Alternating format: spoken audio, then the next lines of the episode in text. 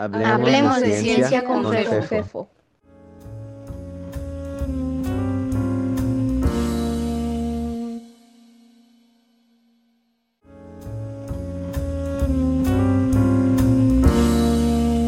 Física de partículas, episodio número 10.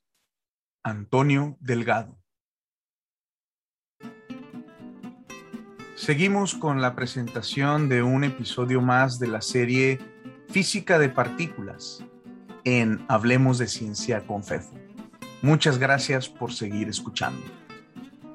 En los últimos episodios de esta serie hemos venido presentando varios fragmentos de las entrevistas llevadas a cabo a un grupo de personas que se dedican profesionalmente a la física de partículas, con énfasis en describir sus contribuciones personales y la labor científica cotidiana.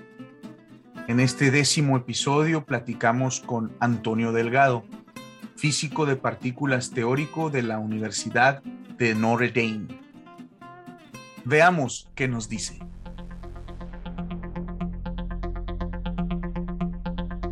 Recuerden que este espacio está abierto para sus sugerencias y peticiones. Al final del podcast pueden encontrar la información de contacto para que nos las hagan llegar. Y entonces, comencemos.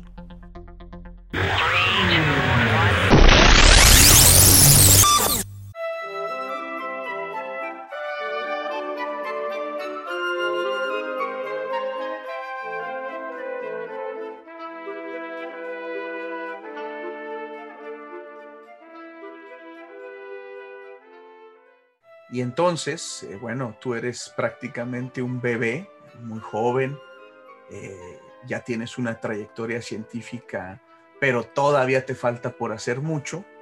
Sin embargo, ya tienes una y entonces dentro de esa que ya tienes, me gustaría que nos compartieses eh, tus sentimientos, en el sentido de que nos digas cuál es la que consideras hasta el momento tu contribución a la física de partículas.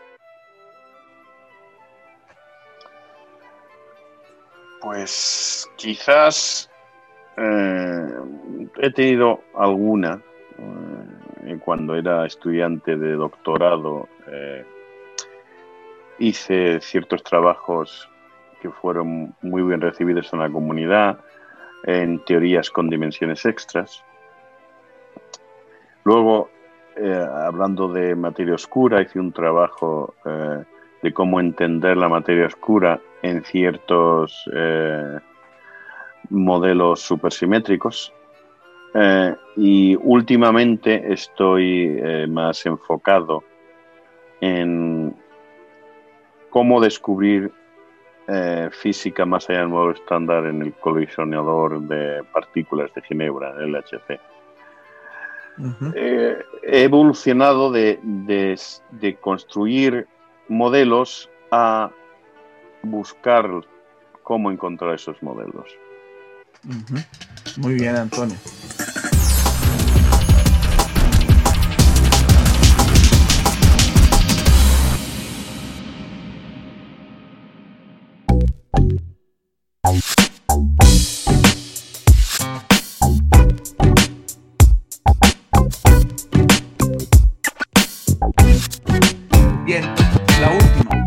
ya para terminar.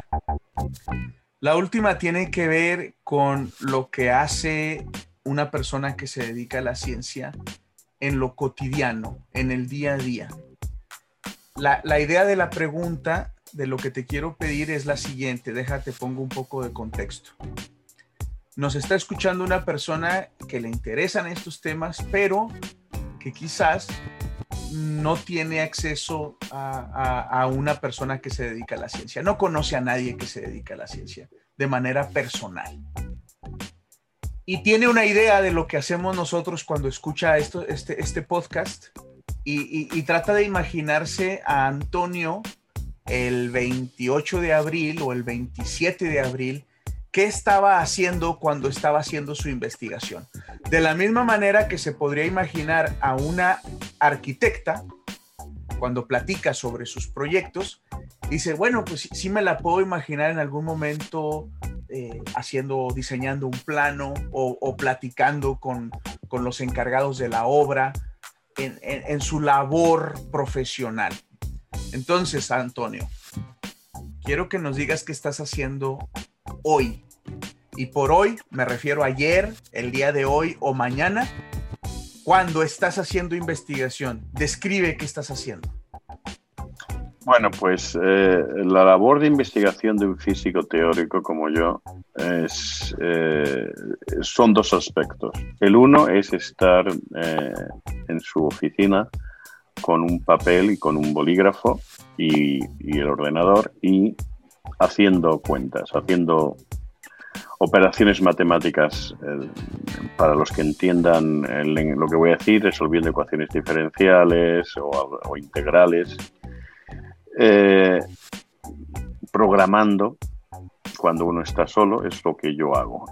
Y igual de fundamental que eh, hacer estos cálculos es eh, hablar con mis colaboradores en discusiones bastante arduas y largas sobre cómo enfocar la idea que tenemos. Es decir, la investigación para, para, un físico teórico es la mitad del tiempo eh, teniendo conversaciones muy largas con, colaboradores, ya sean estudiantes, eh, investigadores de postdoctorales u otros profesores, hablar y en el pizarrón lanzar ideas, pensar cómo afrontar este problema. Y la otra mitad del tiempo es en algún eh, problema concreto que ya crees que tienes que resolverlo, pues efectivamente, ya sea usando métodos numéricos o eh, papel y lápiz, intentar resolver ese problema. Muy bien, Antonio. Muchísimas gracias.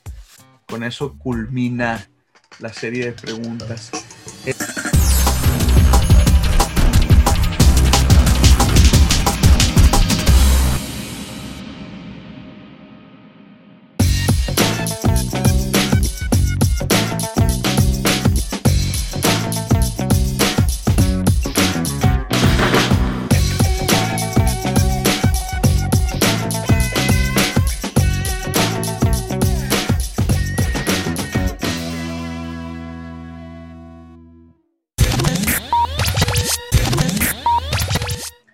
Como saben, en este espacio queremos hablar de ciencia, lo que en realidad nos permite hablar de cualquier cosa.